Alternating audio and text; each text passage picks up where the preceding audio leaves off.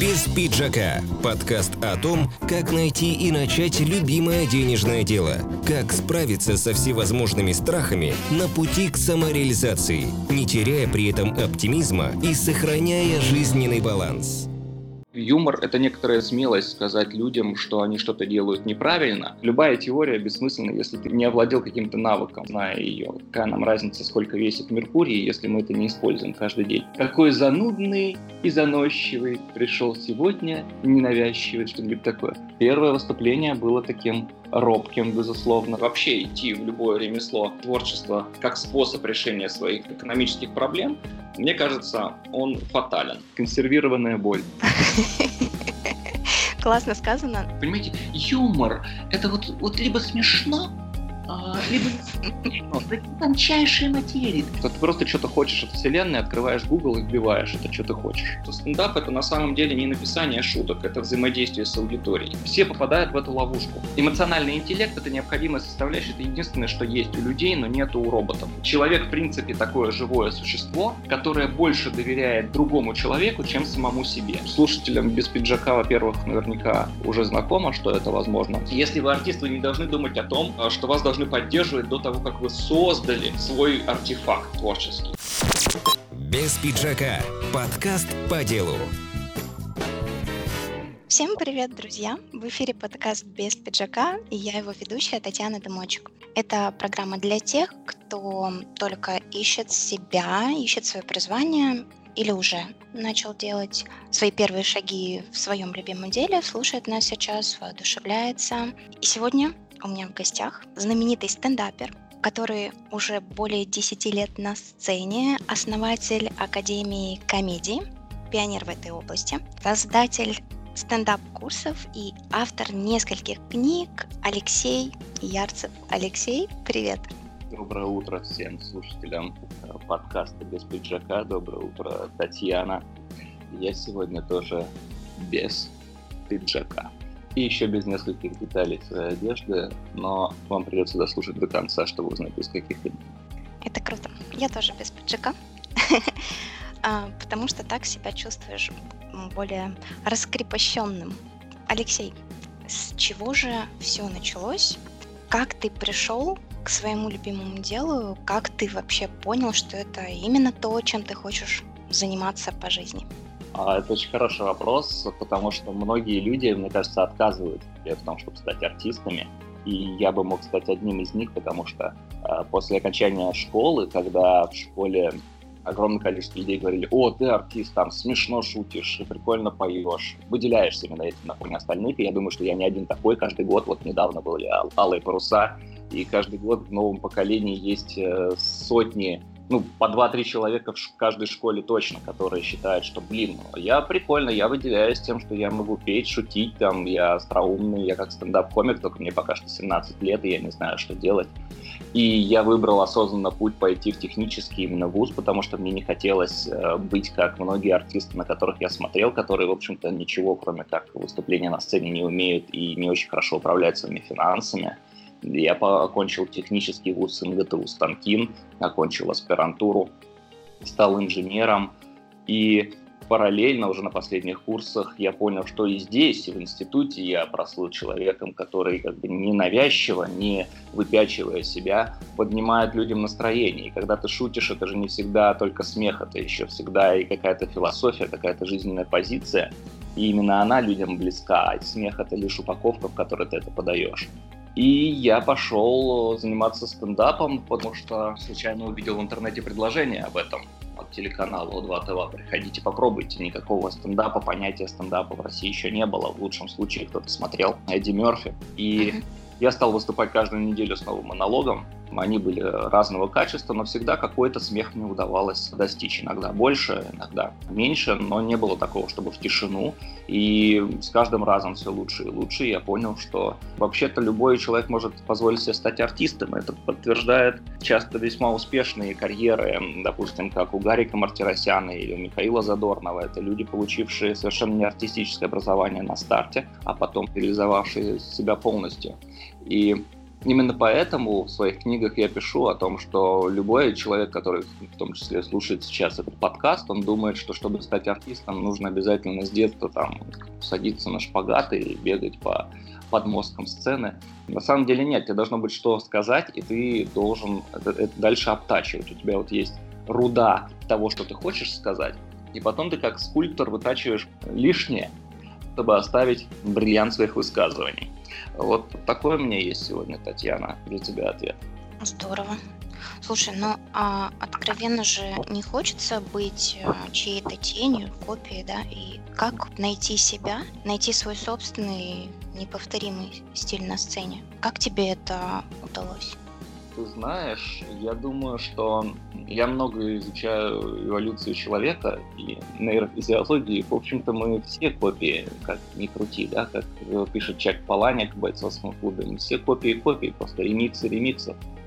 И mm-hmm. это неизбежно. И когда ты в детстве стоишь с расческой ну, девчонки, по крайней мере, так часто делают, стоят с расческой перед зеркалом и поют, как какая-то любимая певица, кривляются. Я тоже так делала. Вполне возможно. Я, я себе представлял, что ты сейчас так делаешь, пока я э, длинные ответы какие-то дают. Люди развлекаются, и, конечно, мы кого-то копируем. В конце концов, мы, особенно артисты разговорного жанра, мы выступаем на русском языке, или, в принципе, на языке, который мы не сочиняли. То есть мы все равно что-то копируем. И искусство во многом и есть разговор со зрителем на их языке. Ты обязан знать их артистов, которых они любят, чтобы копировать их. Ты обязан в шутках упоминать какие-то отсылки к сериалам или фразам из кинофильмов, которые ты точно знаешь, что твоя публика смотрела. Поэтому ты не становишься копией, ты можешь стать великолепной аппликацией, сотканной из очень большого числа отсылок. Помнишь свое первое сольное выступление? Когда оно, кстати, у тебя состоялось? Слава богу, я могу себе позволить не помнить точно дату, а, но видео, но даже ВКонтакте у меня есть видео, я его не так давно оцифровал и выложил. Первое выступление было таким робким, безусловно. Причем в кадре мне кажется, что я смотрюсь очень уверенно, но при этом я прекрасно помню, что я надел э, широкие штаны какие-то спортивные, чтобы не так было заметно, как дрожат колени. И это было выступление в очень таком стиле конца нулевых годов, когда ты просто стебешь Южное Бутово, я сам из Южного Бутова, и ты стебешь, что типа там это очень бандитский район и так далее, что мэр ездит на копейки, какие-то такие были шутки, что там Мерлин Мэнсон купил себе однушку в Южном Бутово и помогает Надежде Кадышевой затащить велик на второй этаж.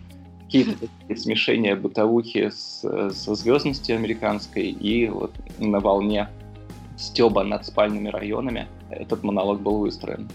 И я помню, что тогда ведущие, они хотели как бы все, ну, организаторы, продюсеры, они хотели все сразу, а чтобы у них сразу было супер стендап-шоу, но не учли, что чувак, который пришел, а я выступал самым первым в тот вечер, в самой первой вечеринке стендаповской, самым первым выступал. И это был пер- мое первое выступление.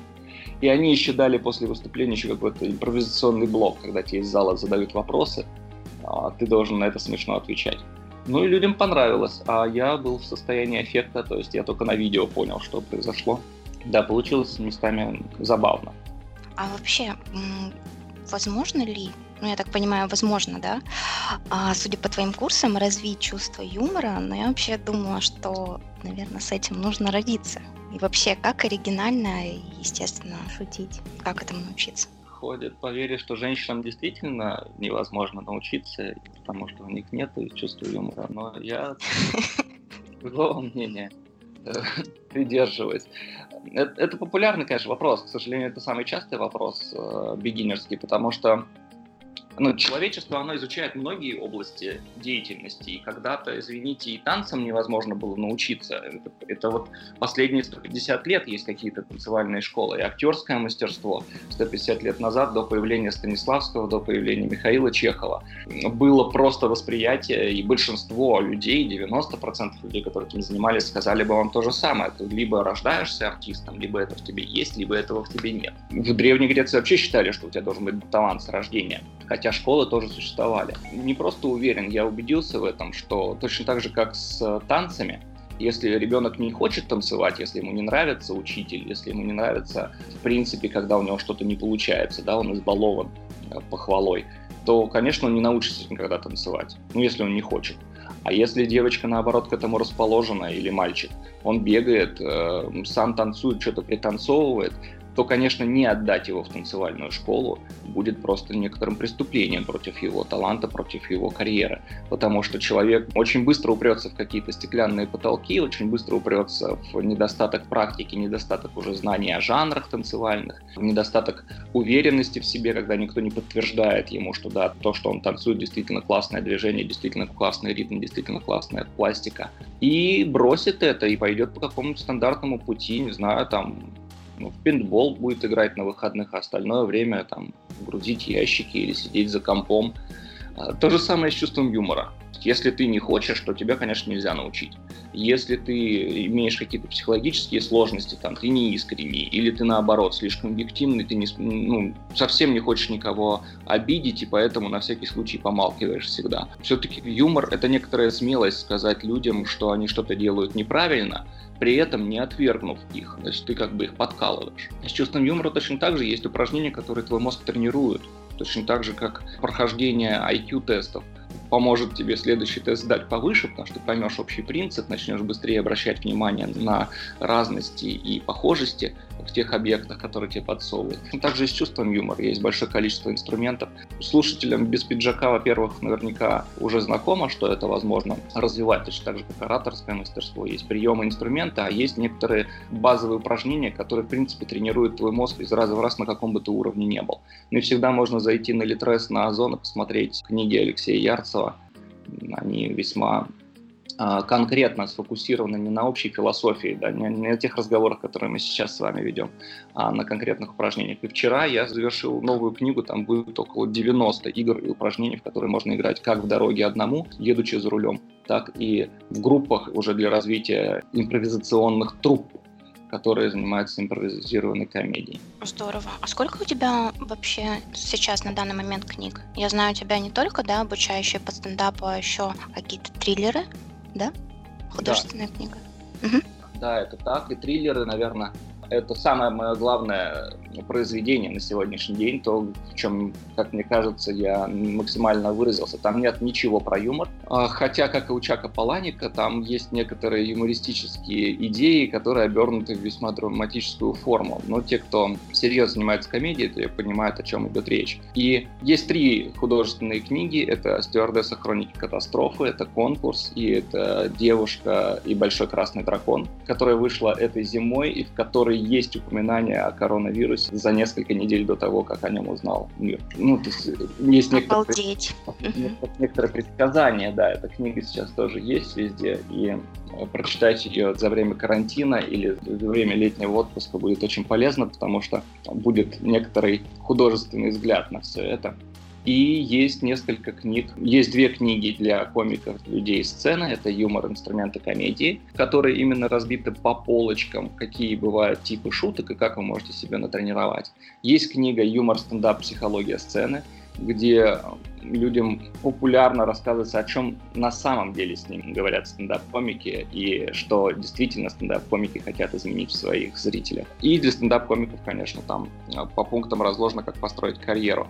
И есть книга для сценаристов-режиссеров, она называется «Пишем жанровое кино вместе». Тоже с большим количеством упражнений. Это стандартный мой подход к написанию теоретических книг. Любая теория бессмысленна, если ты не овладел каким-то навыком, зная ее. Какая нам разница, сколько весит Меркурий, если мы это не используем каждый день. Там именно упражнения на каждый день и, конечно, философия, чтобы понимать, куда, в принципе, в какую сторону должны расти. Я всегда привожу пример, что моя теория — это ниточки, по которым огурчики потом должны виться вверх, а не стелиться по земле. Вот чтобы вы не, как сорняки, не стелились по земле, там написано а, куда, в принципе, развиваться. И есть еще седьмая книга на сегодняшний день уже, которая в открытом доступе и продается. Она чаще всего как раз вот в этот период, потому что идет поступление в аспирантуру по философии, и моя книга используется часто людьми, поступающими в аспирантуру для подготовки к основному экзамену по философии и технике. Это уже сугубо профессиональная теоретическая книга, называется «Философия техники. Концепция сцентификации техники и технизации науки». Это только для профессионалов. Без пиджака. Подкаст по делу. Авторский проект Татьяны Дымочек. А как э, у тебя происходит вообще процесс написания? Ты себя, ну это как привычка, ты просто говоришь, допустим, я там сегодня напишу столько-то страниц, к примеру, и все, и не сойду с места, да, если не напишу, или как это у тебя происходит? Наверное, не всегда есть вдохновение. Да, а ты пишешь что-то сама? Я только стихи, и все.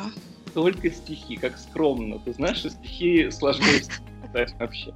Я только поэмы, вы знаете, я вам пишу, а так, ну, стихи.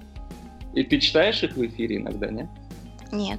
Нет какой-то бардовской странички в своем э, подкасте? Нет, нет. Может, может быть, тебе, знаешь, вставлять уже после того, как э, интервью состоялось, э, брать какие-то строчки и делать их эпитфосом. Какой занудный и заносчивый пришел сегодня, ненавязчивый, что-нибудь такое. Сегодня... Попробуй сделать, да, это может быть хорошим троллингом. Ну, у тебя вот рождается строчка стихотворная отдельно или сразу целое стихотворение? А, как правило, это такое состояние. И состояние это идет из э, какой-то боли. То есть э, у меня вообще, наверное, где-то, может быть, одно такое стихотворение есть, когда оно из радости рождено, а все остальное это так. И оно сразу вот так вот раз, и ты как будто бы впадаешь, ну, в такое предтрансовое какое-то состояние, оно немного необычное. И все, и ты понимаешь, что вот оно, и все, и ты не сойдешь с места, пока ты а, не выразишь точно, четко, емко вот эту мыс мысли, а, рожденные в нескольких строчках, там сколько оно все это в стихотворении входит. И вот не сойдешь с этого места. Вот как-то так у меня происходит. Я надеюсь, что твои терапевтические стихи после них тебя боль проходит или усиливается. Нет, она безусловно притупляется, потому что ты смог выразить все, что кипело у тебя внутри. Вот. И ты такой, в какой-то мере ты удовлетворен. Может быть, сама ситуация, она, конечно, не прошла, но несколько сгладилась именно внутри, как-то по полочкам разложилась. Как-то так. Твои стихотворения, они как юппи, то есть если я их прочитаю, то я испытаю боль, которую испытала ты, да? То есть консервированная боль. классно сказано, но я так не думаю. Я все-таки считаю, что смотря в каком настроении читал, эм, в каком состоянии находился вот сам читатель был, да, переживал ли он что-то такое. Если, ну, безусловно, что-то у него такое было, он, конечно, почувствует, он увидит в этих строках и между строчек. Кстати, мне очень нравится писать между строчек. Так что, да. Ну, окей. А бывает такое, что ты берешь какие-то, ну, какие-то у тебя рождаются красивые фразы, там, типа как цитаты или просто какие-то красивые обороты, ты их записываешь, а потом используешь в следующем стихотворении уже как некоторый конгломерат. Ну, не конгломерат, а сборничек. Ну да, есть такие фразы, но я, как правило, нет, ну, не использую, потому что каждое стихотворение, оно такое, отдельная жизнь просто. Я понял.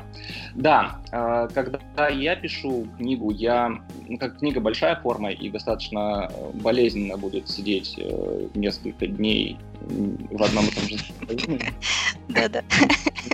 Поэтому приходится копить какие-то идеи. Если мы говорим, конечно, о художественных книгах, потому что теоретически все гораздо проще и понятней построил схему и заполняешь э, знаниями, грубо говоря, отвечаешь на вопросы людей, плюс пишешь что-то, что ты понимаешь, что они никогда не спросят, потому что у них недостаточно опыта. И, но им это важно знать, чтобы правильно развиваться.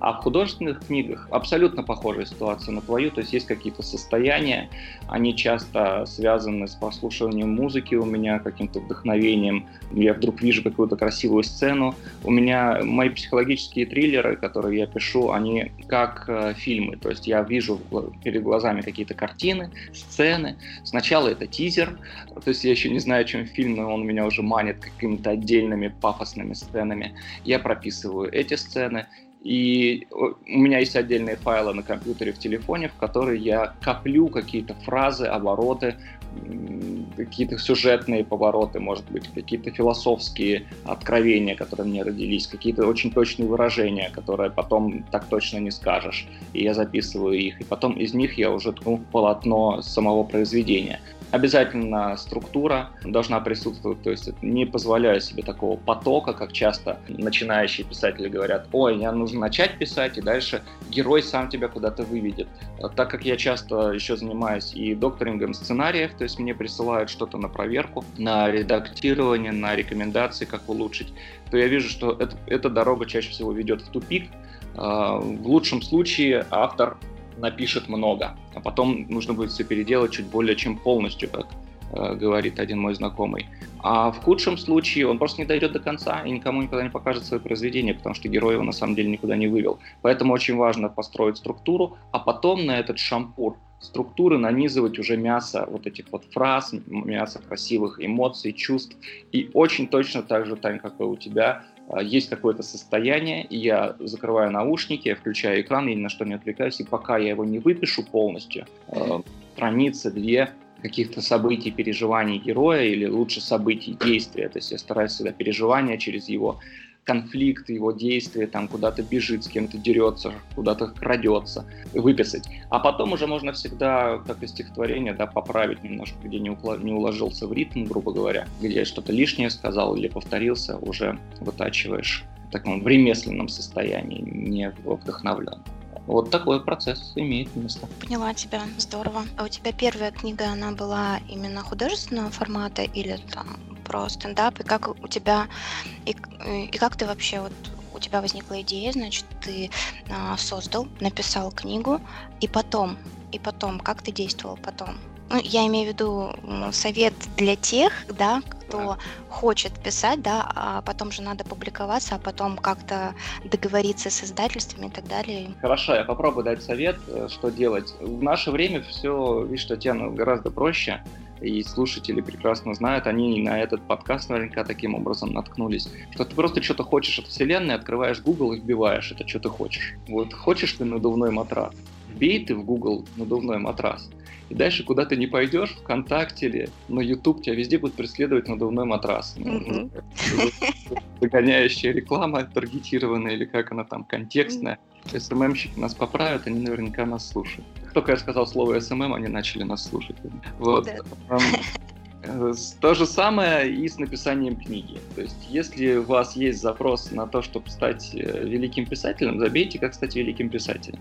Если у вас есть запрос на то, чтобы напечатать вашу книгу, то есть какой-то более конкретный, материальный, измеримый, забейте, как напечатать книгу. Если вы хотите научиться писать, забейте, как научиться писать, либо зайдите на мой сайт, у меня там есть отдельный мини-курс а именно для писателей, где рассказано то, чего нет в других курсах по писательскому ремеслу, именно технические составляющие, каким софтом пользоваться, как э, организовать рабочее пространство, такие вещи. Ну и, конечно, структуры, все это, главное, коротко, а не бесконечно. Что, что делать? Ну, если ты написал книгу, во-первых, тебе должно быть что сказать, а во-вторых, когда ты это высказал и понял, что книга твоя состоялась, ну, у тебя наверняка, раз ты хотел что-то сказать, есть э, люди вокруг тебя, которые это хотели бы услышать, а, потому что нас формирует окружение. Вы можете издать книгу в Ридеро мелкими тиражами, хоть одну книгу сделать. Да, это будет чуть дороже, там полторы тысячи вы заплатите за экземпляр, но вы сэкономите на тираже.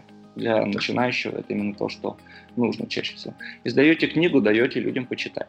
А также, вот я забивал, как издать книгу, я наткнулся, скорее всего, на Ридеро, потому что я не помню. И через них издаюсь. Они распространяют и в Litres, и в Озон, и в Amazon книгу и предоставляют отчеты о продажах. Для этого не нужна популярность. Другое дело, что, конечно, а, популярность, люди путают издание книги с популярностью. То есть само по себе издание книги не сделает вас популярным. Скорее наоборот. Есть много популярных людей, у которых книги издаются сами. И содержания нет, и они не прикасались часто к этому, к написанию текста. Но а, книги есть, потому что есть спрос readero.ru заходите и делаете это в очень простом виде. А если вы чувствуете, что ваша книга достойна какого-то конкретного издательства, там, допустим, то, что я вчера дописал, я понимаю, что это может быть издано Альпиной или Мановано Фебером в их бизнес-сегментах, потому что это точно будет востребовано именно их аудиторией. Нужно найти контакты этих людей, на сегодняшний день, в отличие от 10 лет назад, это сделать очень легко. Есть LinkedIn, в который через VPN вы можете зайти, либо вы можете в Фейсбуке найти людей из этих издательств. И постучитесь к ним, сбросьте, кому показать книгу. У них есть отдельный человек, который, по крайней мере, просматривает синопсисы, то есть аннотации книг, которые присылают. Если вы стоящий автор, то наверняка на вас обратят внимание. Без пиджака. Подкаст по делу. Вот твое окружение, оно изначально а, когда у тебя возникла мысль, первая мысль, вот я хочу развиваться в жанре стендапа и так далее, да, оно тебя поддерживало? И не было такого, что тебе говорили, к примеру, ой, да этим не прокормишься или еще что-нибудь в этом духе? Я бы сразу переначал, что артист, он должен, ну, он неизбежно будет идти против течения, потому что если ты хочешь сказать что-то новое, значит, все, что до этого было сказано, оно каким-то образом не точно или не подходит, или вообще в корне неверно. Поэтому ты хочешь стать артистом, поэтому ты хочешь спеть какую-то песню, потому что ты услышал мотив, в тебе родился мотив, которого ты еще до этого не слышал. И, естественно, кому-то он не понравится, потому что ну, люди, в принципе, к новизне относятся не очень. Поэтому если вы артист, вы не должны думать о том, э, что вас должны поддерживать до того, как вы создали свой артефакт творческий. Будь то книга, новый танец, танцевальная школа и, не знаю, способ массажа вы изобрели новый.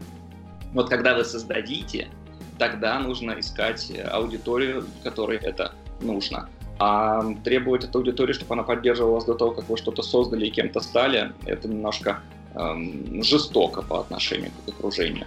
Но другое дело, что так, как в танцах, пока вы учитесь, вам нужно, чтобы вас кто-то поддерживал. В стендапе есть фантастическая штука, что в стендап-комике мы все учимся на сцене. То есть вы всегда увидите на любом открытом микрофоне человека, который выйдет и скажет, я сегодня выступаю первый раз. И это и есть обучение. И в этом есть глубокий философский смысл, потому что стендап — это на самом деле не написание шуток, это взаимодействие с аудиторией. И научиться этому можно только с нее взаимодействуя. А, мне повезло с окружением, потому что, с одной стороны, у меня была работа на тот момент, и у меня не стоял вопрос, что я иду в стендап как способ решить свои финансовые сложности. Вообще идти в любое ремесло, творчество как способ решения своих экономических проблем, мне кажется, он фатален. То есть, если у вас все хорошо, и еще вы танцуете, или у вас все хорошо, и еще вы пишете книги, это, в принципе, обречено на успех. А вот если вы в кредитах и поэтому решили написать книгу, чтобы она закрыла ваш кредит, то, скорее всего, это хороший сценарий для скороносной драмы. Посмотрим, что из этого выйдет. У меня была работа, и я всегда учу стендап-комиков, чтобы у вас обязательно было окружение в том числе часть вашего окружения была не из артистической среды, потому что иначе вы очень быстро потеряете связь, э, собственно, с зрителем, собственно, с обычными людьми а шутить про, ну, как вот э, Вячеслав Мухаметов говорил, что ну, как про первый сезон стендапа на ТНТ, что пока что ребята шутят, и они близки народу, но когда они начнут летать бизнес-классом, посмотрим, о чем они будут шутить тогда. Поэтому вам очень важно быть имплементированным в среду обычных людей, о которых вы, собственно, шутите и для которых вы шутите. У меня было и такое, и была среда, благодаря вот телеканалу О2 ТВ, была среда людей, которые куда-то двигаются, к чему-то стремятся, именно в артистической среде, и ты в том числе учился на их ошибках, в том числе подсказывал что-то я многим, потому что часто ребята приходили со своими монологами, говорили, вот, я не знаю, смешно, не смешно. И мне удавалось заранее предсказать, что будет работать, что не будет работать. В том числе были моменты, когда что-то у человека сработало, ржали в повал, и он говорит, слушай, ну, в принципе, не смешно, это потому что просто такой вечер был удачный. Через неделю он пытается это повторить, успех, и в тишину. И были ребята, которые стремились, например, Вите Комарову удалось что-то подсказать, и вот на стендапе ТНТ реализовался, и у него очень интересный был кейс, я его наблюдал на своих глазах, что вот он был тем человеком, у которого была работа, он работал на Мосфильме. Как-то мы встретились, и он сказал, что знаешь, я ухожу с работы, и будь что будет. А стендапа никакого не было. Никакого стендапа на ТНТ еще не было. И он не знал, что он туда попадет. У него не было, не было представления, что такое шоу в принципе будет.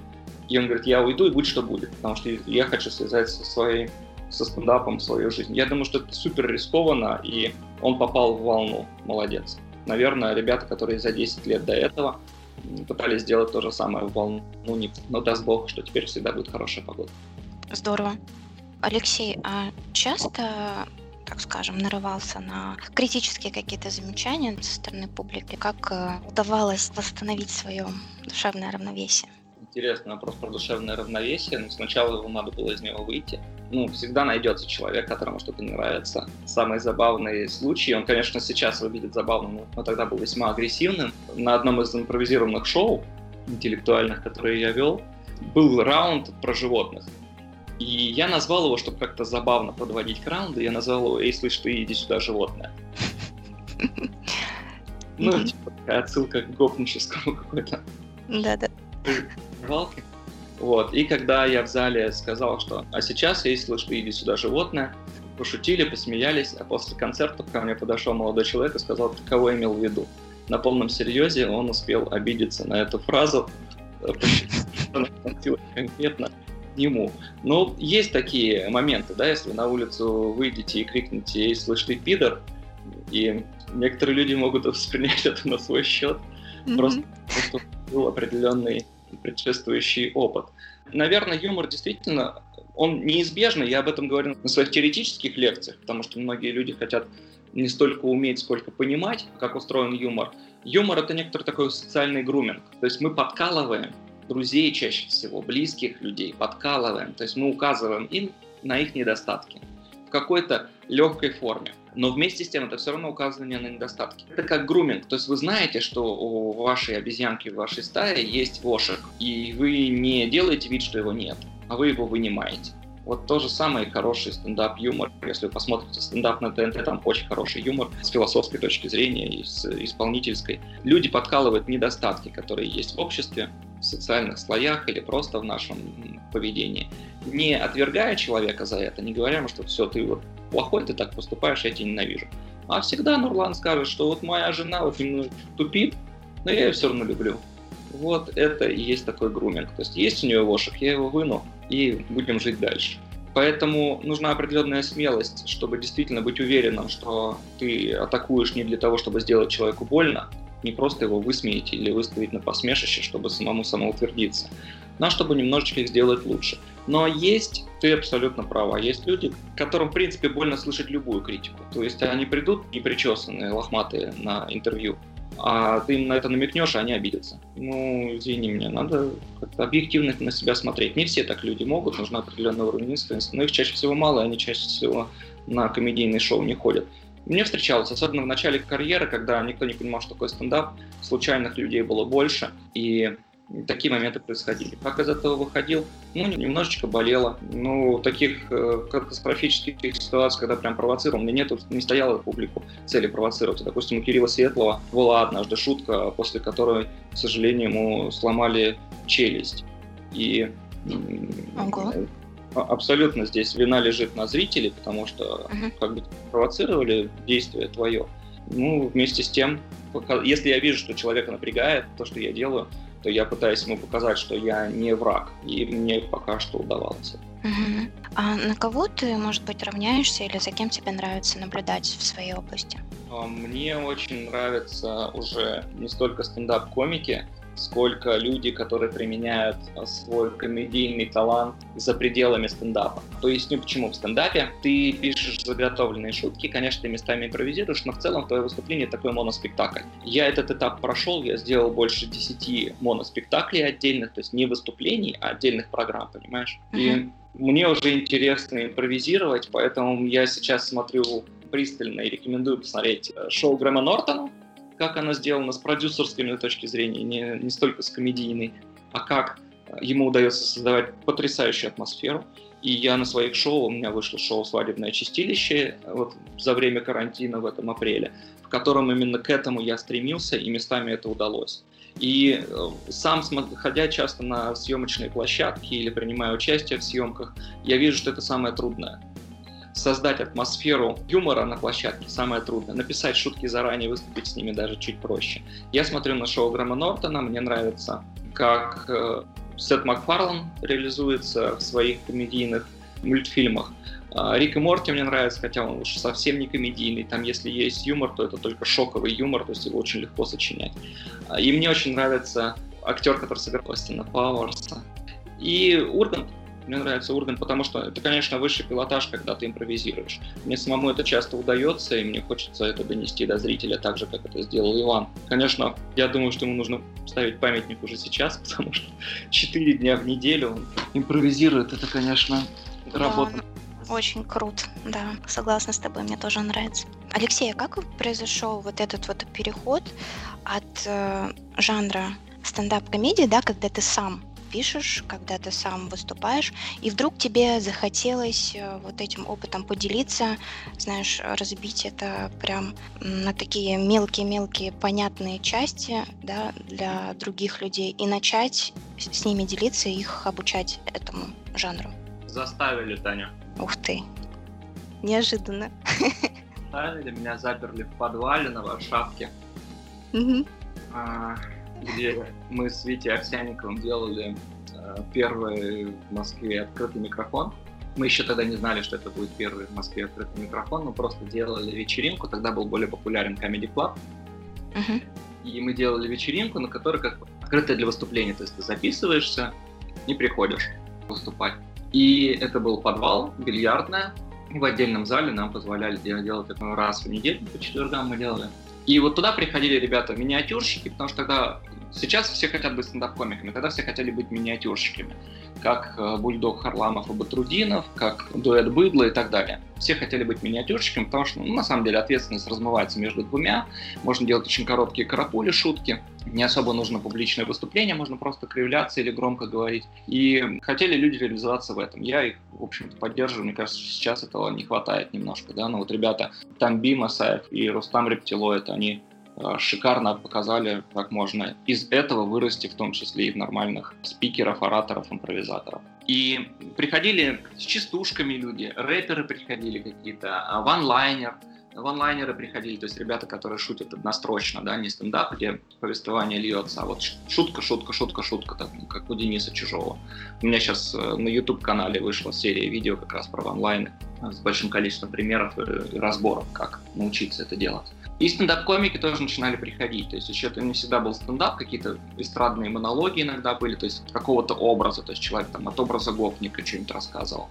А, но все больше становилось стендапа. Я помню, что свои первые стендапы тогда начал делать.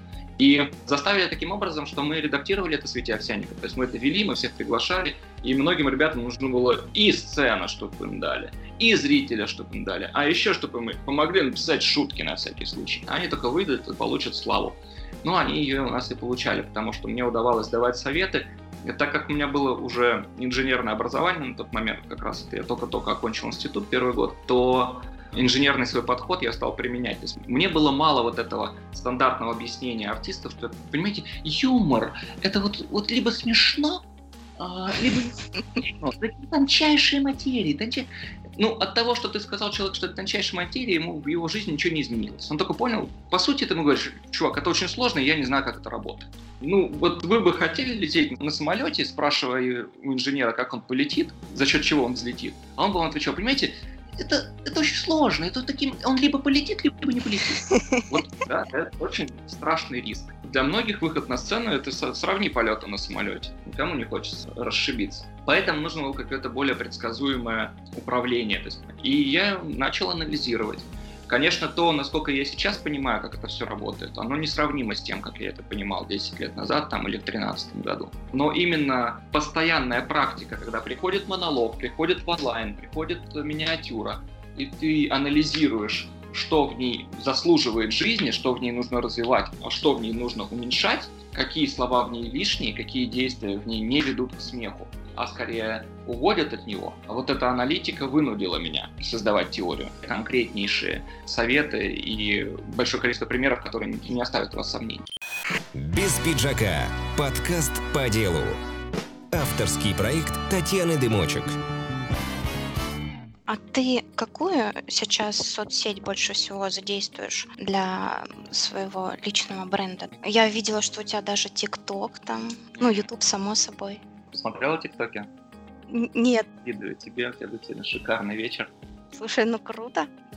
Я думаю, что в 2020 году бессмысленно писать тексты, будь то Яндекс.Дзен или Live Journal и прочие посты в э, ВКонтакте. А, бессмысленно, потому что люди, которые будут делать э, даже ТикТок или, э, уж точнее, YouTube, они вас обгонят потому что возможность видеть личность, которой ты собираешься довериться, в обучении, э, которого ты собираешься воспринимать как брахмана, то есть человека, обладающего каким-то знанием, неизбежно обыграет возможность почитать ваш текст.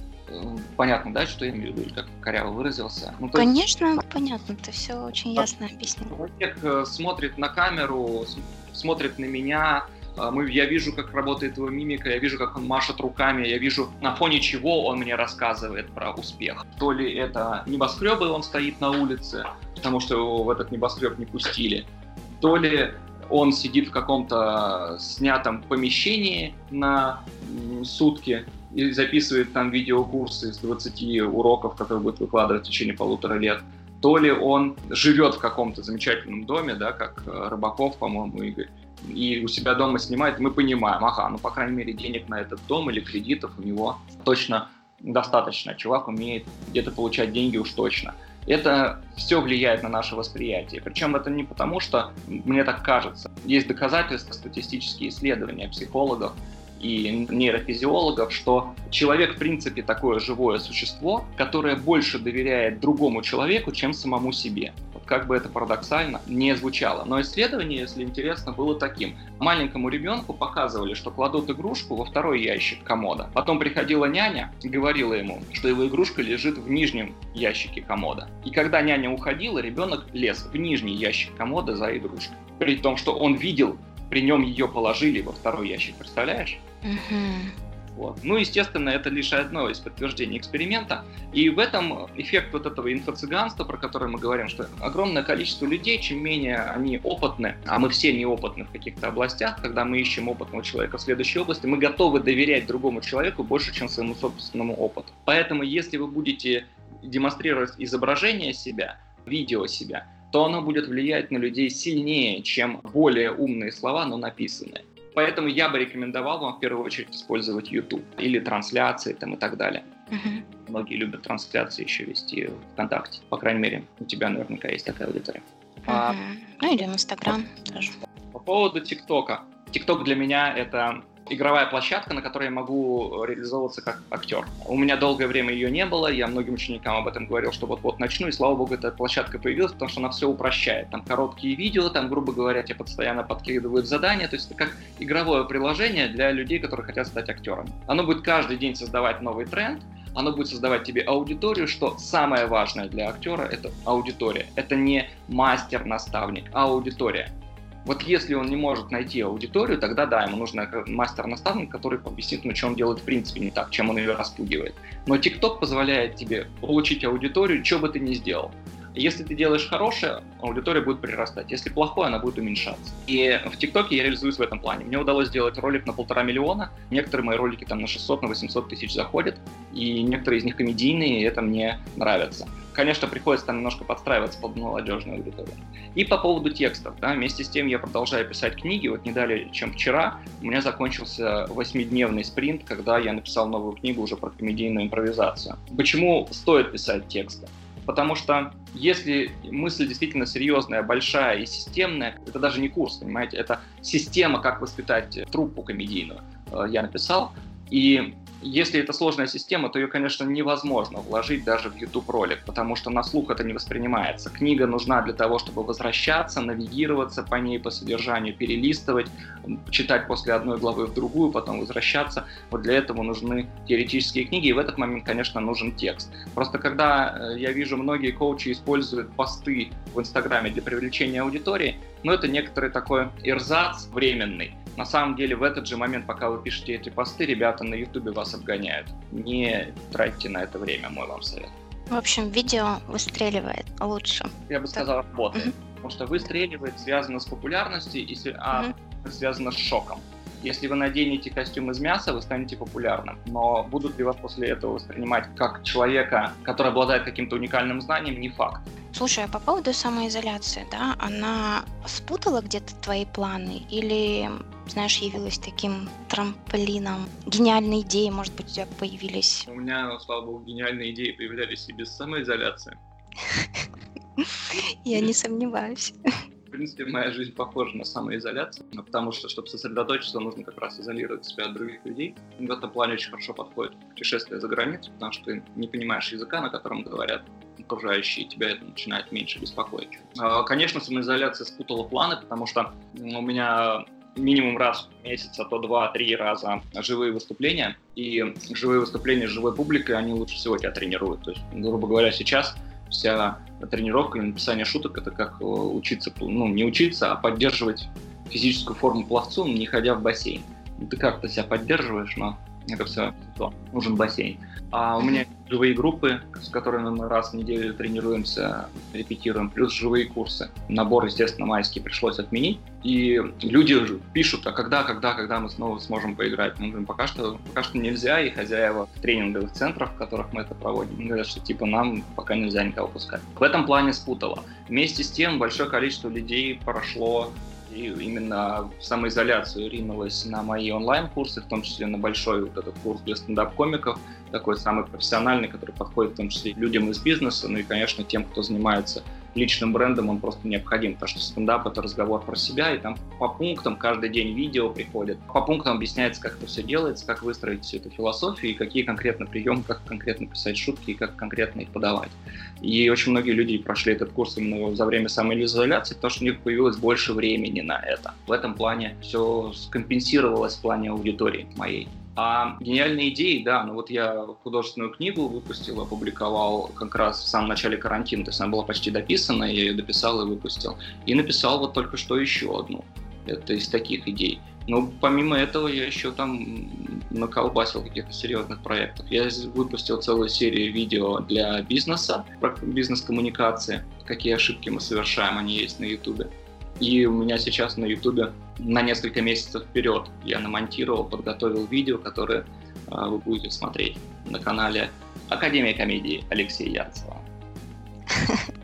Здорово. Обязательно все ссылки оставлю, Алексей, безусловно. Друзья, посмотрите. Будет очень полезно, очень круто. Я просто в этом не сомневаюсь. Алексей, а какой совет или какие советы ты бы мог э, дать слушателям моего подкаста? Кто только, может быть, ищет себя, а кто, может быть, даже хочет стать тоже стендап-комиком, к примеру, тебя слушает. Или вообще, может быть, какие-нибудь фишечки для тех, кто уже делает первые шаги в своем любимом деле, но делает это один, без делегирования пока что. Хорошо, я тебя, Татьяна, попрошу мне напомнить по пунктам, потому что три разных вопроса. Не хотелось бы такой ковровую бомбардировку советами устраивать, чтобы попасть всех, во всех сразу. А mm-hmm. первые люди — это которые ищут себя. Да. И в принципе, чувствуют, что у них есть артистическая какая-то составляющая, назовем это максимально абстрактно пока что. То есть они еще даже не знают, будут ли они художниками или певцами. Что нужно делать? Таких очень много у меня на YouTube-канале именно, потому что там много для артистов, про построение карьеры. На этом этапе нужно максимально развиваться, развивать свой, то, что называется, эмоциональный интеллект. Это вообще, скорее всего, тренд, вполне возможно, потому что человечество меняется в сторону роботизации, и всю тяжелую работу будут все больше и больше делать машины. Людям будет нечем заняться, и людям будет все больше и больше нужен интертеймент. Это уже показано, и это как бы не было странно, но действительно чем меньше людям есть чем заняться, э, тем больше они хотят смотреть телевизор, сериальчики на Amazon, э, какой-нибудь там Netflix и так далее. И эмоциональный интеллект — это необходимая составляющая, это единственное, что есть у людей, но нет у роботов. Это то, как мы общаемся. То есть, грубо говоря, когда бизнес Coca-Cola общается с каким-нибудь бизнесом пятерочки, пытаясь разместить там свои товары, то это все равно общается какая-нибудь Таня и какой-нибудь Леша между собой. И вот то, насколько они эффективно коммуницируют, зависит от их эмоционального интеллекта. Насколько они умеют распознавать эмоции друг друга, направлять друг друга, объяснять свою позицию, что они там хотят.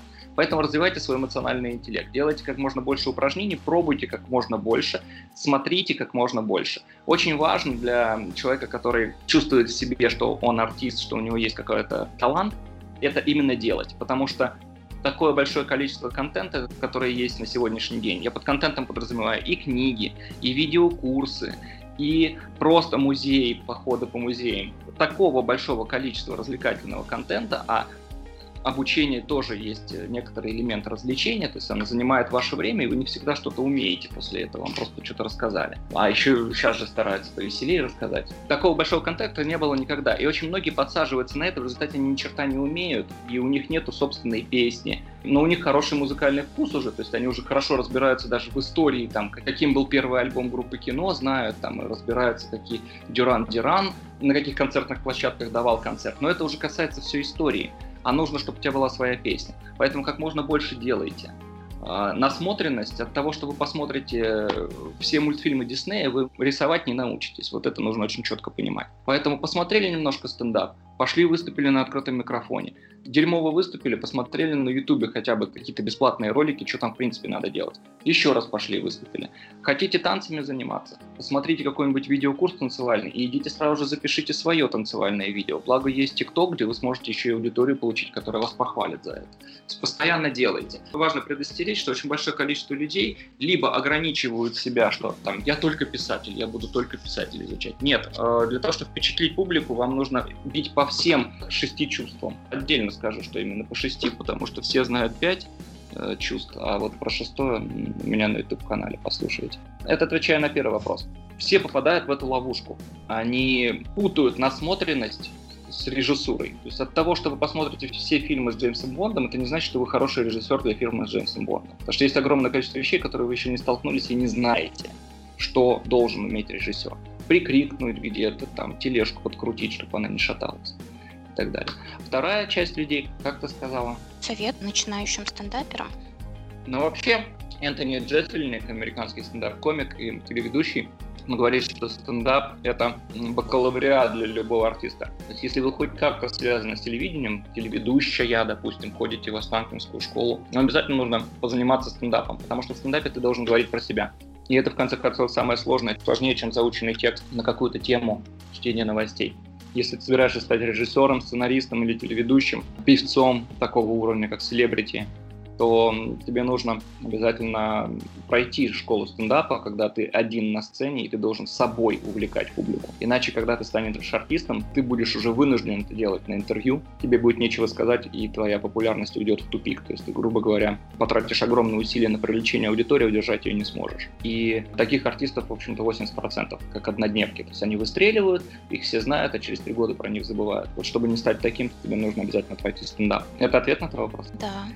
И третья да, категория людей – это те, кто начал уже заниматься своим любимым делом и усердно это делает, но не только на своих сильных сторонах, да, но приходится задействовать и слабые стороны, которые бы, может быть, лучше было бы делегировать, но делегировать пока он не может, потому что нет достаточных средств. Совет давать, когда человек еще ни о чем не попросил. Мотивация, мотивашка такая от Алексея. Ну, есть такая штука, как бутстрейпинг, когда ты вытягиваешь э, сам себя. Угу, как Мюнхгаузен, да, да. Как Мюнхгаузен, да. То есть ты создаешь сам себя, не привлекая внешние инвестиции. Это очень полезно, потому что ты очень контролируешь результат.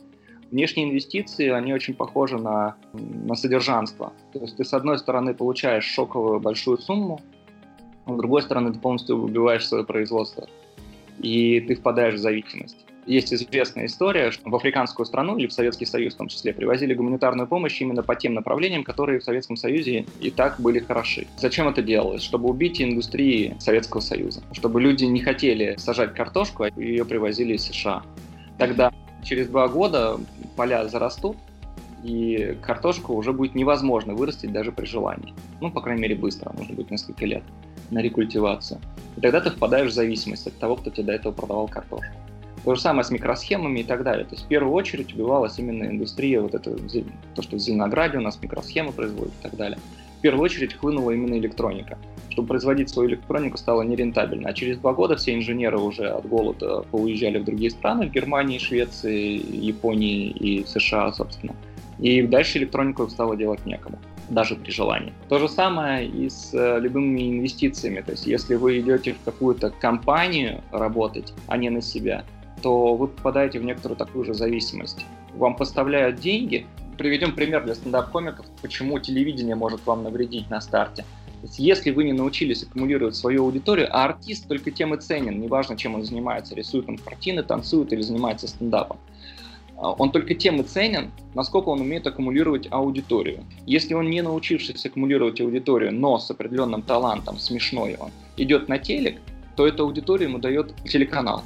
Uh-huh. Получает шоково большую аудиторию, то есть такую большую аудиторию, которую не каждый талантливый артист способен самостоятельно привлечь через интернет или даже там годами выступлений. И дальше он становится от этого зависим, потому что он не может уже выйти из этого порочного круга, он не может расторгнуть контракт с телеканалом, если это не настолько, ну, может быть, это не нужно делать, но у него точно такой возможности нет, потому что он не может выйти на улицу и собрать эту аудиторию. Он не умеет организовывать концерты, он не умеет создавать паблики, чтобы людям было там интересно и так далее. То же самое и с вашей э, карьерой, которую вы начинаете. Бутстрейпинг, которым многие занимаются, он полезен тем, что ты выращиваешь себя сам, и ты очень уверен в себе, и ты со временем начинаешь понимать, кого тебе нужно поглощать, а с кем сливаться, с кем тебе нужно взаимодействовать и делать коллаборации, а кого нанимать на работу, ты сам со временем поймешь. Но риск в том, что, может быть, ты неудачник и лентяй в бутстрепинге, где приходится рассчитывать только на свои силы. Это страшно, когда ты можешь рассчитывать только на неудачника и лентяя.